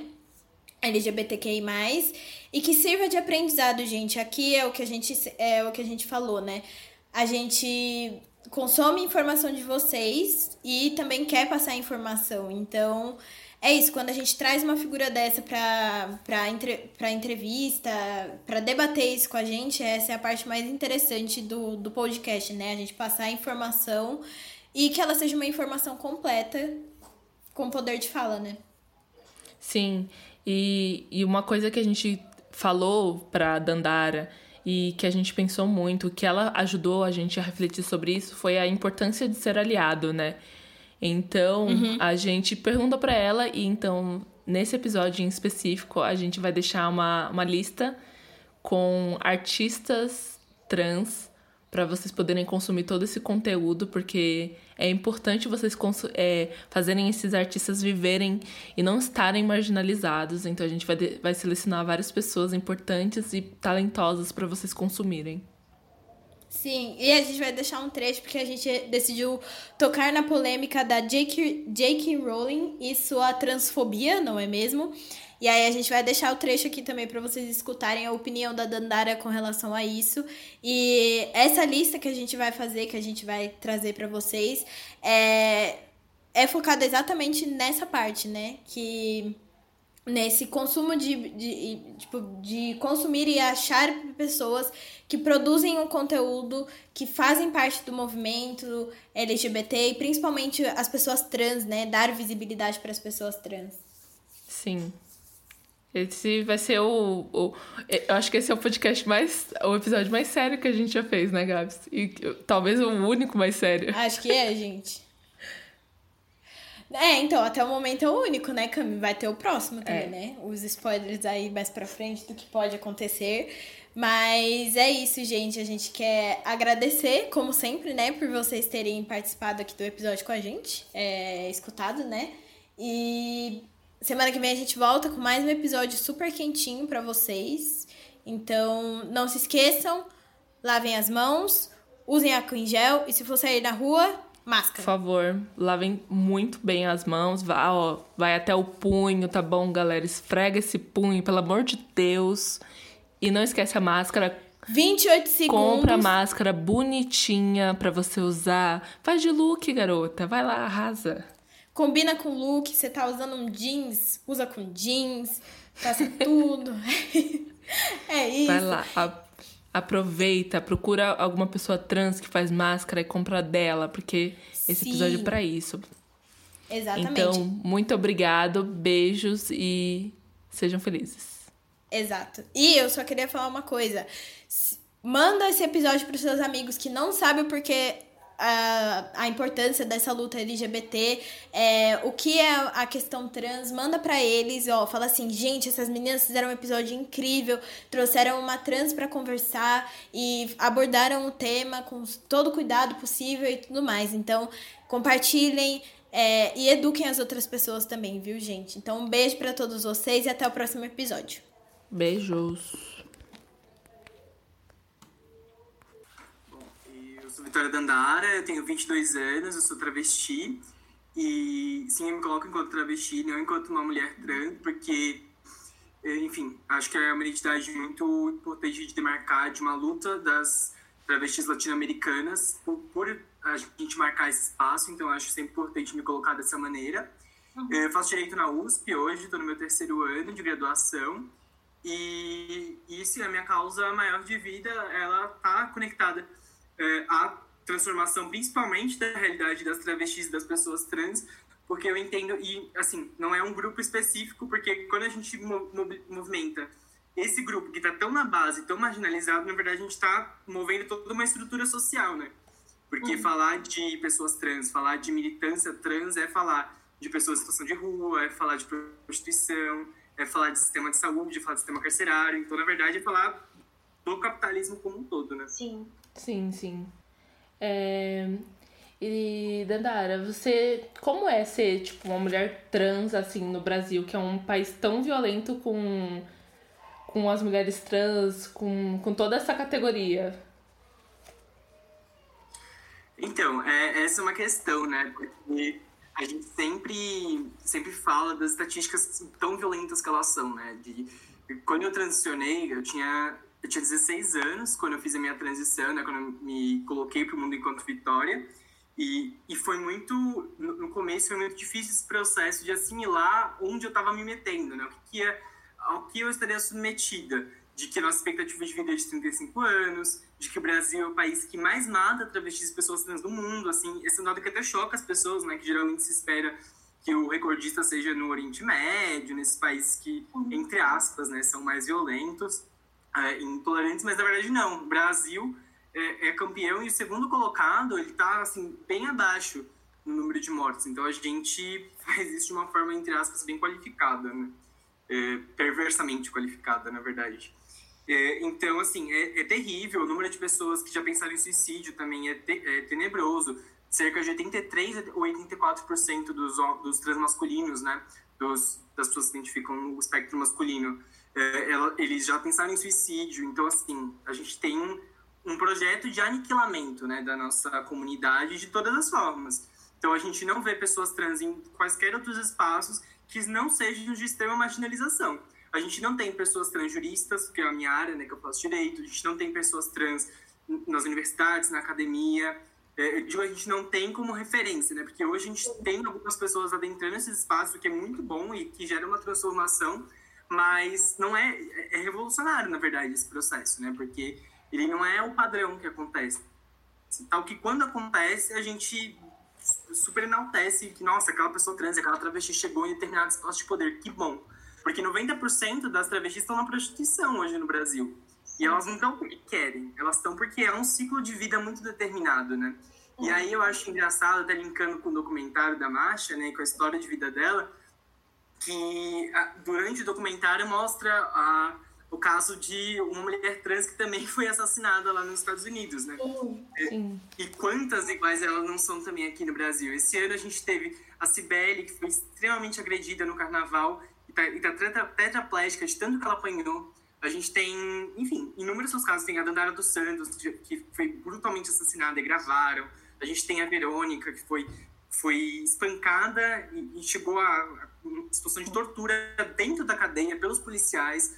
Então, assim, sempre são, não são só mortes, né? São mortes com requintes de crueldade. É justamente para marcar esse lugar de poder, né? É, e tudo isso passa a nossa realidade aqui no Brasil. E que também não é só do Brasil, né? Acho que essa que é a questão de falar da marcha, é falar também da nossa realidade, porque a realidade que ela lutava lá nos anos 70, nos anos 80, é a realidade que a gente ainda enfrenta hoje. A gente teve alguns avanços para algumas siglas né, do LGBT, então a gente teve avanços da comunidade gay, da, das lésbicas, das bissexuais, que, enfim, sofrem ainda algumas disputas, algumas invisibilidades, com toda certeza. Ainda o movimento GGG, né, que a gente fala, ainda é predominante, mas é indubitável, assim, que a, a, o T continua na margem, absolutamente. E é irônico, né, porque é, olhando historicamente, até olhando o documentário, a gente vê que foram as travestis que encabeçaram o movimento, começaram uhum. por direitos, que se expunham, expunham seu próprio corpo, né? Silvia Rivera, ela fala como ela apanhou, que teve o nariz quebrado, foi presa para a libertação da comunidade e essa mesma comunidade acaba renegando as principais protagonistas, né, do movimento. E você falou um pouco, né, dessa questão da, da escola, da falta do respaldo. E também teve uma polêmica com a J.K. Rowling, né, a escritora de Harry Potter, esses tempos sobre ela ser transfóbica. E a gente ficou pensando muito nessa questão e como uma, autor, uma autora tão famosa de livros infanto-juvenis se posicionando publicamente como transfóbica pode afetar a construção dessas crianças que estão lendo é, nessa construção da visão delas sobre as pessoas trans. Uhum. Sim, é uma questão de personalidades públicas, né? A gente tem a pessoa pública, ela acaba tendo uma responsabilidade maior, sabendo que o que ela fala vai influenciar uma série de pessoas, né? No caso da J.K. Rowling, assim, em específico, não é de hoje o descaso dela com a comunidade LGBT. Eu acho que isso que é importante falar também. Às vezes a gente bota uma expectativa de inclusão, de apoio, onde a pessoa nunca teve, nunca demonstrou. Em vários momentos ela fazia afirmações de que algum personagem seria um não homossexual, mas na verdade não era bem assim, que ela nunca colocava isso nos filmes, ela nunca colocava isso nos livros, ficava uma coisa de Twitter, assim. Pra mim, que agradar, como fazer um agrado pra comunidade LGBT, enquanto ela também não, não desagradava quem era homofóbico. E ela ficava uhum. mantendo todo mundo ali um joguinho, né, de pratos. E aí, quando ela se posicionou publicamente como transfóbica, vestindo a camisa mesmo, aí as pessoas, algumas ficaram surpresas. Mas honestamente, eu não. Eu acho que o que eu falo muito sobre a questão da J.K. Rowling, quando me perguntam, eu falo, por que, que ao invés de a gente ficar criticando autoras cis, brancas, europeias, a gente não tenta estimular a literatura nacional? A gente tem escritoras travestis, escritoras trans, escritores homens trans, que, assim, produzem material incrível, produ produzem poesia. Produ então, por que a gente não investe nisso? Ao invés de ficar dando mais hip hop, mais repercussão para uma pessoa que já não precisa e que não contribui em nada, assim. Eu penso muito nisso. Em que a J.K. Rowling contribuiu para a sociedade, além de fazer um livro de best-seller que fez ela ganhar milhões? É, muito essa questão. Então, ao invés de a gente usar isso como um instrumento de, sabe, cancelamento, algo do tipo, por que a gente não usa para estimular e criar publicidade para outros grupos, né? Eu, eu mesmo publiquei no meu próprio Instagram várias, enfim, slams, que tem poetas, coletivos de poetas, de pessoas trans, que eu acho que é importante a gente estimular isso, é, essas dinâmicas e essas organizações. Mais do que ficar só fazendo oposição. Óbvio que a oposição é necessária, mas também é necessário a gente construir, né? A Erika Malunguinho falou isso esses dias no Twitter dela, que eu achei ótimo. Que a gente não seja só combativo, mas que a gente também seja propositivo, né? Que a gente saiba colocar algo, né? Sim. Agora, é, eu quero saber um pouquinho com relação à parada do orgulho LGBTQI+, que eu tava... Eu até falei isso pra Camis, eu tava no Twitter e no Facebook, eu tava lendo algumas matérias de que é, muitas pessoas da comunidade criticaram muito a parada que teve online, né, esse ano por conta do coronavírus, porque faltou representatividade é, de pessoas militando realmente, é, não militando assim, é, falando realmente dos problemas que tem contextualizando, problematizando, e foi mais uma questão, tipo, como se fosse um show, sabe? Tinha pessoas lá falando, ai, que incrível, que maravilhoso, e uhum. em nenhum momento problematizando.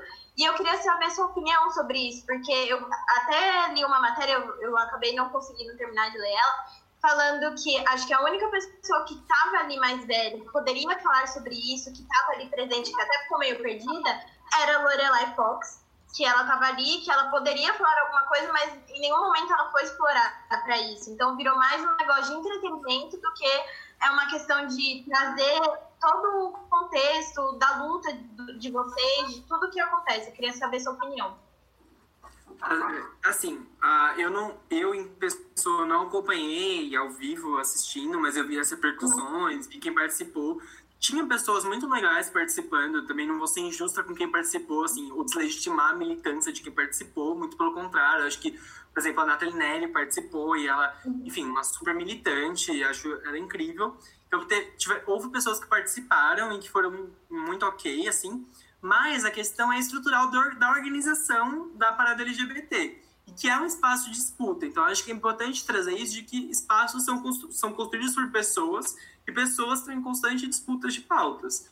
Então, em questão a parada, como, se a gente olha um histórico, a gente passa por isso, de tentar colocar uma pauta mais política, tentar trazer um pouco mais as nossas necessidades, e a gente ter um grupo específico lá dentro que quer fazer mais isso, que quer fazer um evento mais é, comercial, digamos assim. Não que não seja uma festa, acho que o objetivo da parada é esse, é a celebração da vida, né? A militância LGBT, ela tem como um, um cerne, assim, esse foco de celebração, essa coisa da gente festejar a nossa existência, que é uma existência tão negada, tão marginalizada, passa por tantas mortes. Então, quando a gente tem a possibilidade de celebrar que mesmo com tudo isso a gente ainda existe, resiste, é muito bonito, eu acho incrível. Mas existe sim esse, essa tentativa de tirar o cunho político, porque a celebração é política, sabe? Acho que esse que é o ponto, a gente fazer uma celebração trazendo as nossas demandas também, né? As duas coisas não se anulam, mas infelizmente a gente que tenta tirar isso. E é uma coisa que sempre é questionado, sempre é questionado. Tanto é que existe no, aqui em São Paulo, eu acho que outras, outras cidades também, é que eu estou mais ligada com a de São Paulo, a caminhada de mulheres lésbicas e bissexuais São Paulo, que tradicionalmente acontece acho que é um dia antes ou um fim de semana antes da, da parada LGBT, eu não lembro a data. Mas ela sempre acontece no mesmo período para celebrar como a existência das mulheres, né, lésbicas e bissexuais, e também como um, um, um protesto a essa despolitização da parada. Então, assim, tem questões divergentes sobre isso, tem gente que gosta mais, gente que gosta menos, mas é um espaço de disputa. Esse que é o meu ponto. Acho sim que poderia ser mais organizado, mais politizado, mas para isso a gente precisa ter gente topando disputar. Mudando um pouquinho do foco, né, e voltando para a marcha, qual você é, qual foi a importância da marcha assim para o movimento trans? O, o quão na no, no seu dia a dia, qual a importância de tudo que ela viveu para você como pessoa trans, assim? Hum. Cara, a marcha, assim, ela é uma super referência do, enfim, é, a gente escolhe o Stonewall como marco da, no início da militância LGBT como um todo, mas, na verdade, se a gente olha no histórico, a gente tem já algumas manifestações antes, alguma tentativa de organização, é, mas é importante a gente demarcar o lugar dela como a mãe do movimento, né? Eu acho que isso é que é legal a gente colocar e não por uma questão de ícone ou idolatria, mas a gente celebrar as nossas. Então, a gente celebrar que pessoas trans produzem história, né? Porque a gente tem esse viés colonizado de que a história é construída pelos poderosos, né? Então, a história é construída pelos homens, gêneros, brancos, europeus, que foram lá, desbravaram o mundo todo, e aí eles produzem a história. Eles são quem o motor, né? Da nossa sociedade. Quando na verdade não é. A gente tem muitas resistências e essas resistências são a produção da história. Então colocar ela nesse lugar e celebrá-la é fundamental. Mas também é importante dizer que a, a, nossa luta enquanto travestis, enquanto pessoas trans, não começa ali, sabe? Eu acho que isso que é também importante falar. Ah, por exemplo, a gente tem aqui no Brasil a Giovana Cardoso, que ela fez uma super resistência durante a ditadura nos anos 70. É, não sei se vocês sabem, aqui no Brasil a gente teve a Operação Tarântula que ela aconteceu para prender, perseguir e prender travestis, se não me engano, aqui no estado de São Paulo. E aí, essa operação, enfim, eles justificavam isso como combate ao HIV. Enfim, tinha uma justificativa para fingir que não era só transfobia, mas era só transfobia. E, e a Giovana ajudou a articular e mobilizar contra isso. Ela fez toda uma rede de, de, de conexão entre mulheres trans, pessoas trans. Em 95, ela, ela articulou a primeira, ajudou a articular a primeira caminhada de travestis aqui do Brasil, antes de ter uma parada LGBT. Então, assim, a gente, nesse processo, né, antes de ter um movimento de LGBT é, unificado, digamos assim, a gente tinha pessoas trans, travestis existindo. E eu acho que é esse que a gente também tem que celebrar as pessoas que vieram antes. Por exemplo, aqui no Brasil, a gente tem em 1590 XVI, ai, não lembro direito. No século XVI, a gente tem a, o registro da Chica Manicongo, por exemplo, que foi uma travesti escravizada, trazida aqui para o Brasil, né, sequestrada aqui para o Brasil, e, e, que foi lutou para exercer a, a, identidade dela, para usar as vestes que ela julgava que eram de acordo com o gênero dela. E ela foi denunciada para Inquisição por sodomia. Então a gente tem aqui uma história também. Então ela resistiu a isso. E essa resistência ao colonialismo, essa resistência à imposição de gênero, né, do colonizador, fez com que ela tivesse que fez com que ela fosse denunciada para Inquisição, para a gente ver o tamanho da, da transfobia a nível estrutural da sociedade. Então, é muito antes. Acho que é importante a gente sim valorizar a marcha, trazê-la como patrona do movimento, mas é sempre legal a gente retomar quem veio antes também. Sim, super importante. É, agora, você falou de figuras, né, é, históricas e tudo mais, a gente queria saber uma figura que te inspira e que te inspirou, principalmente nessa parte do movimento.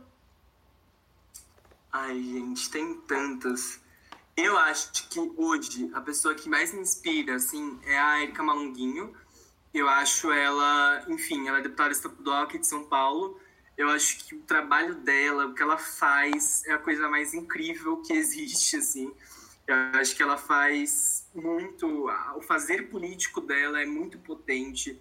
É, ela traz vozes, uma diversidade de vozes, assim, de uma forma muito qualificada, né? Então, ela, ela traz muito forte o fundamento do movimento negro, ela traz a questão trans muito forte, e ela consegue fazer isso se opondo a um espaço super opressor que é a lespe e ainda trazendo a leveza que ela traz, né, no, no ser dela, assim. Então, para mim, ela é o meu ícone vivo hoje. Ah, eu tive o prazer de conhecer ela e ela é pessoalmente incrível. Meu no, Deus, que sonho! No programa que eu trabalho, ela foi e eu fiquei, meu Deus, você é maravilhosa! ela é linda. Ela é muito. E falando sobre essa questão de de pessoas ícones e tudo mais, a gente estava lendo uma matéria no, em um portal estadunidense que tanto a Marcha quanto a Silva elas vão receber uma estátua em homenagem à sua luta. Mas a gente ficou pensando se o quanto isso é válido, tipo, você ter uma, é, uma estátua é, é tão válido ou você, é, é melhor você ter recurso financeiro ou emocional mesmo para as pessoas trans. Eu, a gente ficou pensando, tipo, vale a pena você ter uma estátua ou você fazer uma doação em dinheiro para pessoas do, do, do, movimento, sabe? Para apoiar essas pessoas. Uhum. É, eu acho legal você dizer a questão de estátua, porque tá super em voga tudo de estátua, né? Sim. Caindo estátua, erguendo estátua. E é legal falar disso. Assim, o papel que as estátuas têm, né? Elas mostram aquilo que a sociedade valoriza hoje. Então não é, enfim, ela mostra o que a gente quer passar enquanto um corpo político organizado. Então, eu acho, eu pessoalmente falando, acho válido a questão das estátuas da, das meninas lá, acho que é um marco importante até para reafirmar essa narrativa histórica de que sim, as travestis são as patronas do movimento LGBT e são quem, quem mais lutou e etc. Mas eu acho, acho concordo com o que você disse, assim, que não adianta você criar narrativa, falar estamos apoiando é, pessoas trans, quando na verdade elas estão numa situação de imensa vulnerabilidade. Então, é, é, aquela questão das empresas que patrocinam a parada, é a questão das empresas que se dizem inclusivas, mas não contratam travestis. É, e assim, o contratar travesti não é você pegar e pedir, ah, não, eu, eu, tenho uma vaga aqui. Mas, assim, a pessoa precisa ter mestrado, doutorado e 10 anos de experiência na área. Uhum. Isso você fingir que a realidade é, é enfim, um conto de fadas. Porque a gente pode ter uma ou outra menina que se encaixe nesse perfil, mas a grande maioria da nossa população não tá. Então, assim, se você quer fazer algo de impacto, você tem que ser comprometido de fato. Então, você tem que ser comprometido com as, as situações materiais dessa comunidade. Que são o quê? Uma situação de precarização, de ensino precário, de marginalização, de situação de rua, muitas vezes. Então, assim, você tem que adaptar o seu sistema de emprego, adaptar a sua política pública para englobar essas pessoas. Então, não basta se dizer aliado, fazer estátua, é isso. Você tem que também fazer algo que modifique a realidade dessas pessoas. E modificar, acho importante falar isso também. Modificar não é chegar no assistencialismo dando aquilo que você acha que a pessoa quer. Uhum. Modificar é você construir com a pessoa o que ela precisa e a partir disso vocês fazerem algo que mude a realidade. É, é, até uma pergunta que eu queria fazer para você. É, o que você acha sobre essa questão, assim, é, como as pessoas que não fazem parte da comunidade LGBTQI+, elas podem ajudar no, com toda a luta de vocês e tudo mais? É, acho que é... O que, que a gente pode fazer? Cara, tem muitas formas, assim, de você ser um aliado, né? Você se aliar à causa. Você pode começar divulgando trabalho de pessoas trans, por exemplo. Então, assim, a gente tem muitas pessoas trans que estão divulgando informações é, importantíssimas sobre nossa luta política. Então, você pode seguir essas pessoas e valorizar o que elas estão produzindo de conteúdo. Você pode comprar de pessoas trans. Então, tem pessoas trans que fazem trabalhos artísticos, etc. Você pode, você pode ter, investir nessas pessoas. É muito importante isso a gente pensar também onde que a gente coloca o nosso dinheiro, né? Uhum. Então, a gente colocar nosso dinheiro em pessoas trans ou empresas que sejam aliadas dessa causa. Então a gente tem a Transempregos, por exemplo, que tá, conecta pessoas trans a algumas vagas que, que são, né, tentam ser inclusivas. E aí a questão é essa, você fortalecer esse tipo de empresa ao invés daquela empresa que você saiu um caso de transfobia. Então você boicotar mesmo esse tipo de, de lugar discriminatório, né? E assim, não precisa ser um boicote super organizado, etc. Mas você, pessoalmente, decidir investir o seu dinheiro em lugares que você sabe que vão estar minimamente em prol dos direitos da comunidade LGBT. Isso também é uma coisa. Você pode, quem está nas suas áreas de trabalho, assim, então, por exemplo, área acadêmica, você buscar citar pessoas trans, você estudar isso, trazer esse recorte, né? Porque muita gente fala, ah, eu não tenho lugar de fala sobre isso. Mas o lugar de fala não tem nada a ver sobre você poder não falar de uma coisa. Você ser uma pessoa cis e hétero é um lugar de fala sobre a pauta LGBT. E desse lugar de fala você tem que falar e defender. Porque muitas vezes você falando enquanto uma mulher cis, você vai ser mais ouvida do que uma travesti falando. Então, quando você fala, e assim, citando travestis, né? Cite autoras trans, etc., você tá levando essas meninas para lugares onde não chegaria. Então, é super importante. Então, tem várias formas de você lutar junto. Acho que essa é a questão mas ter uma postura proativa, sabe? Não só ter uma postura reativa. Acho que isso é que é importante. Você não só, ah, aconteceu alguma coisa, vou compartilhar. mas também está antenada no que está acontecendo. Aqui em São Paulo a gente tem projetos de lei transfóbicos tramitando na Câmara. É, então, assim, tem muita coisa rolando e é importante se posicionar contra isso. É, e agora falando, voltando agora um pouco com relação à marcha, a gente estava fazendo uma pesquisa para montar o roteiro, né? E a gente é, sempre vê a elevação do ícone que é a marcha, e aí a gente achou um artigo que questiona a desumanização da pessoa que ela foi, que era basicamente de esquecer dos anos que ela morou, morou na rua, de ter que ela teve que se prostituir para sobreviver. Então, toda a dor que ela, ela teve, e depois ela se transformou em ativista. Aí a gente quer saber o que você acha em transformar ela apenas um, ela em apenas um soldado, tipo uma figura que já nasceu para defender e não uma pessoa que teve que lutar para sobreviver e ajudar as pessoas que eram como ela. Tipo, afeta a, causa que ela tanto lutou, porque nesse artigo eles, é, eles falam que a gente sempre acha foto da Marcha sorrindo, mas em nenhum momento a gente vê os momentos tristes da vida dela, que é a parte da prostituição, que ela, que ela teve essa marginalização que ela sofreu, né? Assim, eu acho que as duas coisas são importantes. Então é importante a gente marcar esse lugar dela como a mãe do movimento, marcar ela como, enfim, como uma pessoa fundamental ali para a defesa da comunidade LGBT. Mas é isso, exatamente esse ponto. A gente não pode esquecer pelo que ela lutava. Então, essa é a questão, que é a questão que a, a Silvia ela reclama lá na, na parada, na parada gay, que aconteceu, que não queriam nem, nem deixá-las falar. Então, esse ponto. Usam a imagem da marcha como, ah, olha como aqui LGBT, somos todos uma comunidade, e esquecem quais eram as demandas delas. Então, assim, elas fundaram o STAR, né, que era a União de é, Revolucionária de Travestis em Situação de Rua, que era para acolher pessoas LGBTs em situação de rua e dar possibilidades materiais para as pessoas. Assim, o foco dela sempre foi revolucionário, sempre foi o foco de mais básico, né? De ir nas bases do, da, da camada mais marginalizada dentro da nossa própria comunidade. Então, a gente esconder isso é sim desonesto com a memória dela. Concordo plenamente. É, então, é necessário sempre esse movimento de resgate histórico, né? Para que a figura não se torne uma figura vazia, não seja só mais uma estátua que está lá no parque, mas que a gente saiba por que aquela estátua está ali, o que ela fez, qual foi a, a, a luta dela. E assim, ela uma morte até hoje inexplicada do que aconteceu, uhum. mas muito provavelmente ligada a algo de violência. Então a gente tem que relembrar isso, porque quando a gente relembra, a gente sabe pelo que lutar.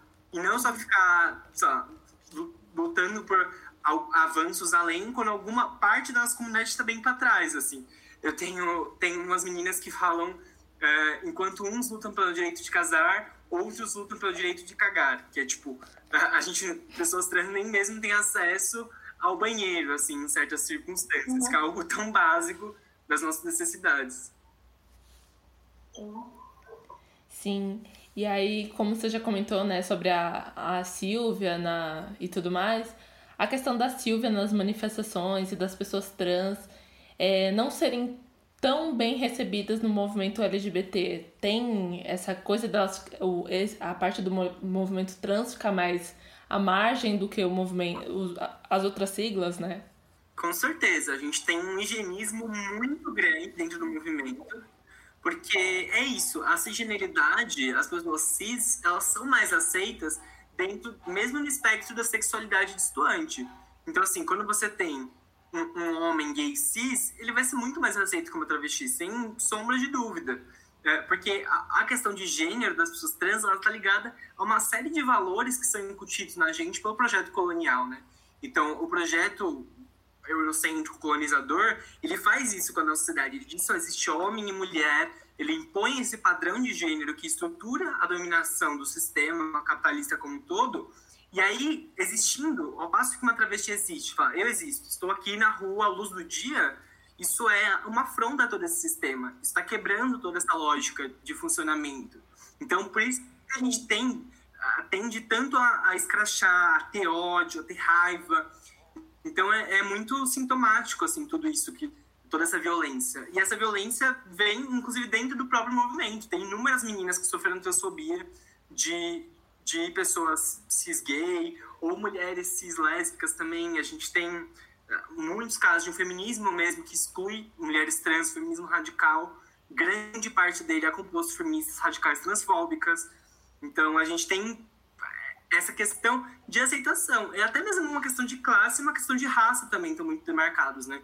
Então, geralmente, a gente tem os gays, cis, brancos, que estão ali na nata do, do movimento, que é quem faz a parada, que é quem faz esse tipo de mobilização menos sem tanto engajamento. E aí, a partir disso, a gente vai tendo, né, como se fossem degraus, assim, de precarização da comunidade. É, então, eu tava até falando pra Cami quando a gente tava assistindo o documentário que uma cena muito triste, que eu fiquei assim, completamente mal, foi quando a Silvia sobe lá e ela começa a gritar, ó, oh, eu também tenho os mesmos direitos que vocês. E tipo, todo mundo começa a vaiar ela e eu falei assim, gente, mas sabe, o, tipo, a comunidade toda, ela prega o amor, é, a liberdade, tá todo, todo mundo ali porque é, são situações diferentes, que nem você falou, são realidades diferentes, mas mesmo assim, eles são ali da comunidade, sabe? É acolhedor isso. E ver o que ela sofreu ali, que ela fala assim que ela perdeu até o gosto de ir para as paradas, para os movimentos, porque ela não, não via mais sentido. Eu falei assim, gente, coitada dela, assim, passar por aquilo, sabe? Eu senti como se fosse comigo. Sim, é terrível. Por isso que a gente tem um movimento de travestis e pessoas trans muito organizado, né?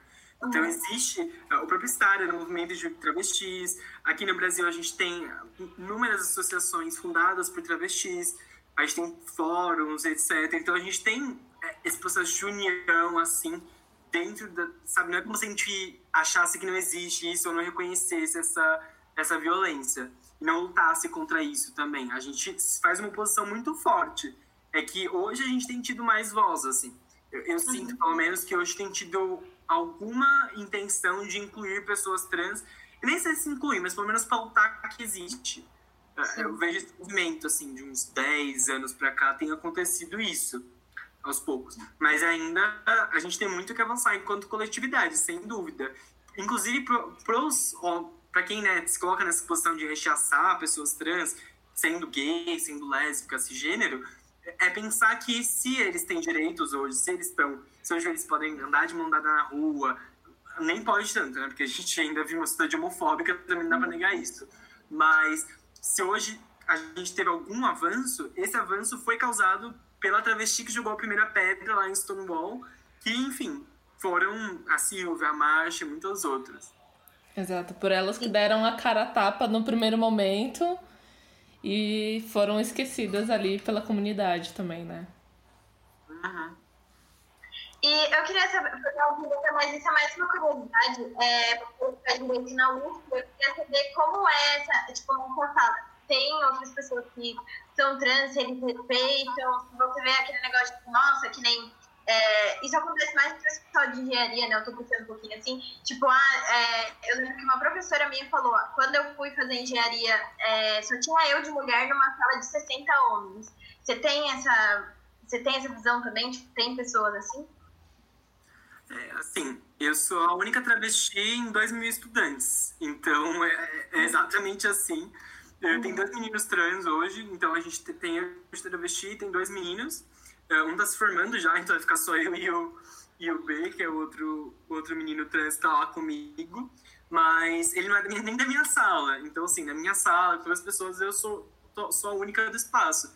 Eu até falo que eu já tô acostumada a ser a única travesti na sala, né? Porque é, eu tive acesso a uma série de privilégios, assim, eu consegui bolsa numa escola particular, no meu ensino médio, minha família me aceita, então eu pude continuar estudando, aí hoje eu faço faculdade, então assim, eu tô num lugar muito privilegiado, eu tenho consciência disso, uh, e a partir disso, eu vou sendo a única que tá no espaço de poder que eu vou acessando, então assim, na, na, dentro da faculdade de Direito eu sou a única travesti, do que a gente sabe, né, que, enfim, a gente teve meninas que fizeram transição depois, mas que estudou lá enquanto travesti, entrou enquanto travesti, sou, sou a única que eu uhum. tive notícia até agora. Uh, então, também, enfim, sou, fui a primeira do meu escritório, quando eu trabalhei em escritório de advocacia. Então, todos os lugares que eu vou trabalhando e que eu vou entrando, acaba que eu sou a única, porque a gente não teve nem acesso a chegar naquele espaço antes.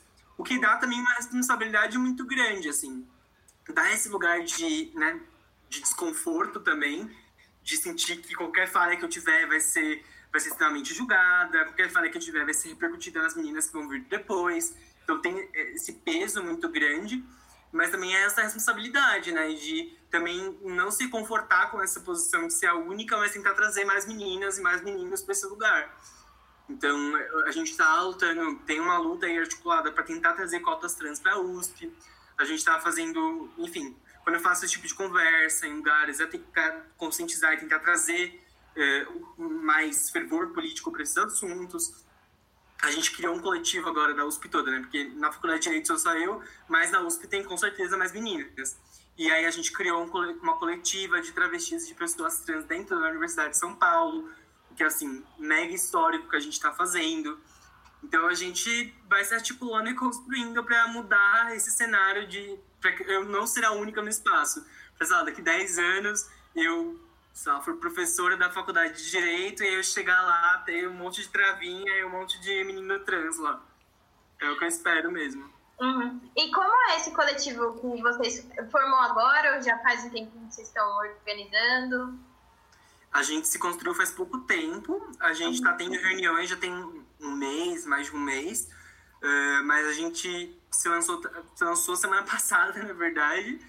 E, e, a gente tem pessoas de alguns institutos, então tem bastante gente da FFLeste, da Faculdade de Letras, tem, tem gente da, da EASH, que é da USP Leste, tem a gente do Direito, tem o pessoal da Medicina. Então é um grupo relativamente diverso, assim. Uh, e esse grupo a gente se coloca justamente nesse lugar de lutar pelos direitos das pessoas trans dentro da, do espaço universitário. Então a gente está com várias propostas, projetos que a gente quer botar em prática, sim. É, e principalmente de espaço de acolhimento. Acho que esse que é o fundamental, assim, porque não sou só eu que sou a única na minha sala. A maioria acaba sendo as únicas nas suas próprias salas dos institutos.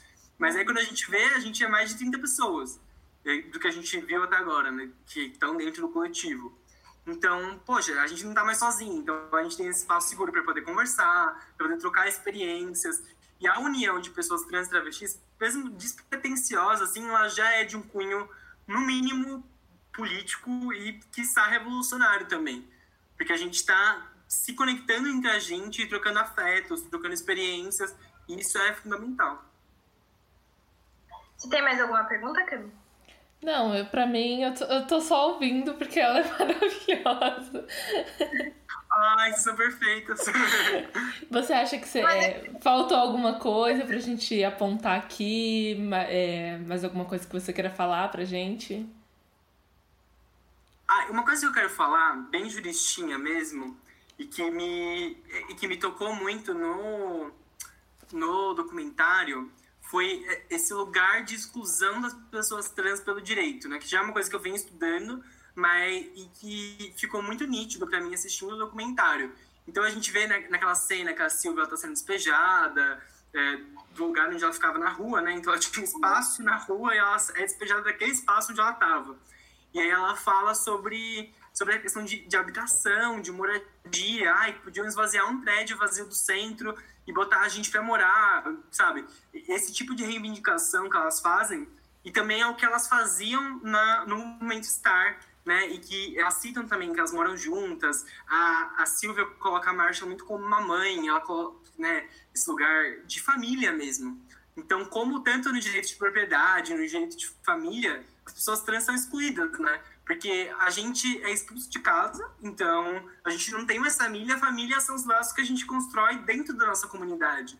Só que essa família não tem qualquer reconhecimento do Estado.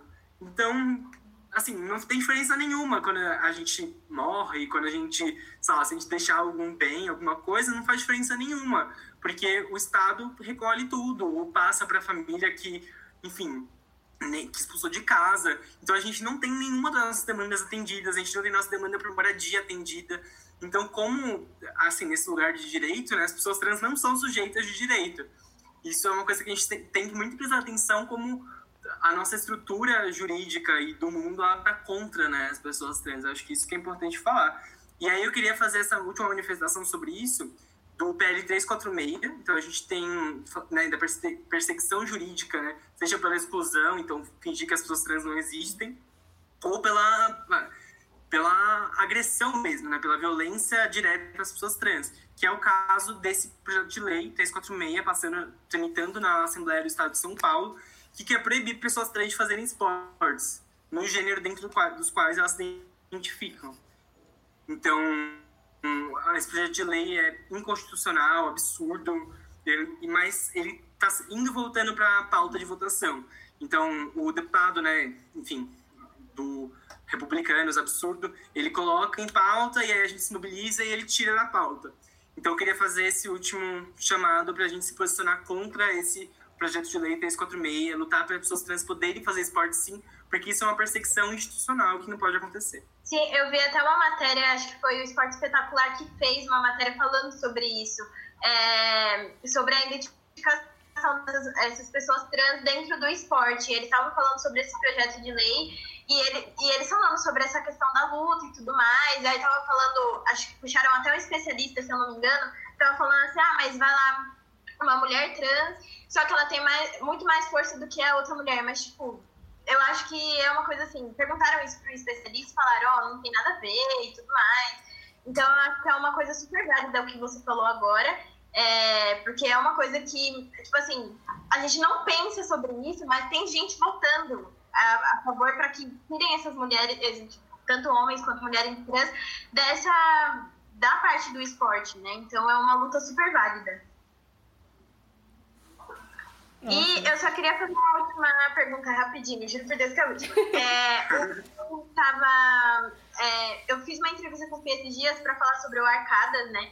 E aí ele falou assim para mim que esse ano eles incluíram a cota trans, né? Para o pessoal conseguir entrar e tudo mais. E eu queria saber o que você acha sobre isso, é, de ter essa cota, tanto para cursinhos populares quanto para faculdades também. Eu acho fundamental. É, para mim, eu, eu até mencionei que a gente está tentando articular essa questão das cotas trans, começar essa discussão dentro da USP. Enfim, a USP é um ambiente à parte porque ela é a vanguarda do atraso, né? Então, tudo na USP demora.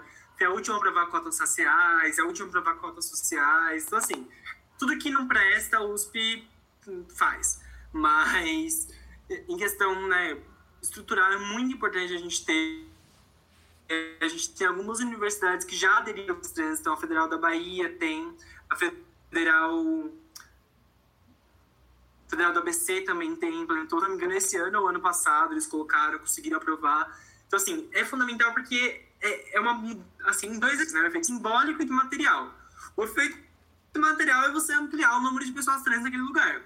Então, você vai lá e vão ter pessoas trans. Hoje a gente não tem. Uma pesquisa da ANTRA, né, a Agência Nacional de, Associação Nacional de Travestis Transsexuais, mostra que só 0,2% das, de, dos alunos de ensino superior são pessoas trans. Então, assim, é um número irrisório, absurdo e que não corresponde à realidade. Então, por que, que essas pessoas não estão? Elas não estão porque existe uma transfobia que estrutura a sociedade e que está dentro das instituições. Como que a gente faz para a transfobia não estar nas instituições? Políticas de afirmação. Políticas de afirmação de que as pessoas são bem-vindas. Então, a gente faz com que elas entrem e, ao mesmo tempo, a gente tem esse efeito simbólico de dizer, olha, somos uma faculdade, somos um cursinho, somos uma instituição que é favorável a pessoas trans que quer que as pessoas estejam aqui. Porque também esse efeito simbólico é importante, porque muitas pessoas nem se inscrevem, nem tentam, nem acham que aquilo é para elas, sabe? Eu lembro de, enfim, eu conversava uma vez com uma travesti em situação de rua, e a gente perto da faculdade, trocando uma ideia, uh, e aí ela falou, mas você estuda aí? E aí eu falei, sim, né? Faço faculdade e tudo, eu sou travesti, tô aí. E aí ela ficou muito chocada, assim, até meio emocionada. A gente até conversou sobre isso, de como que eu tava lá sendo travesti, ela num, na faculdade de Direito, sabe? Para ela aquilo era um lugar muito distante. E realmente é um lugar muito distante. Então a gente, como faz, como encurta essa distância, sabe? Através dessas políticas. Entendi. Você tem mais alguma pergunta, Cami?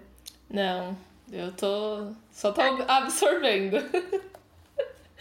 Ai, perfeito. Eu tava adorando o papo. Tá uma delícia conversar com vocês. Ah, foi muito bom conversar com você, Dandara. Sério, foi muito importante pra gente. Principalmente agora que a gente tá começando o projeto e tudo mais. E a gente quer dar voz. E foi muito legal conversar com você. E foi super didático e tudo mais. A gente adorou muito. Sim. Ai, que bom. Também adorei conversar. E boa sorte para vocês nesse projeto. Achei massa a proposta, achei muito legal vocês estarem, enfim, trazendo essa causa, né? Se perguntaram como ser aliados. Bom, vocês já estão aí no caminho, pelo menos, de fazer isso, assim. Eu parabenizo muito a proposta de vocês. Este podcast foi produzido por Camila Rodrigues e Gabriela Almeida. O roteiro é feito por Camila Rodrigues e Gabriela Almeida. A arte foi feita por mim.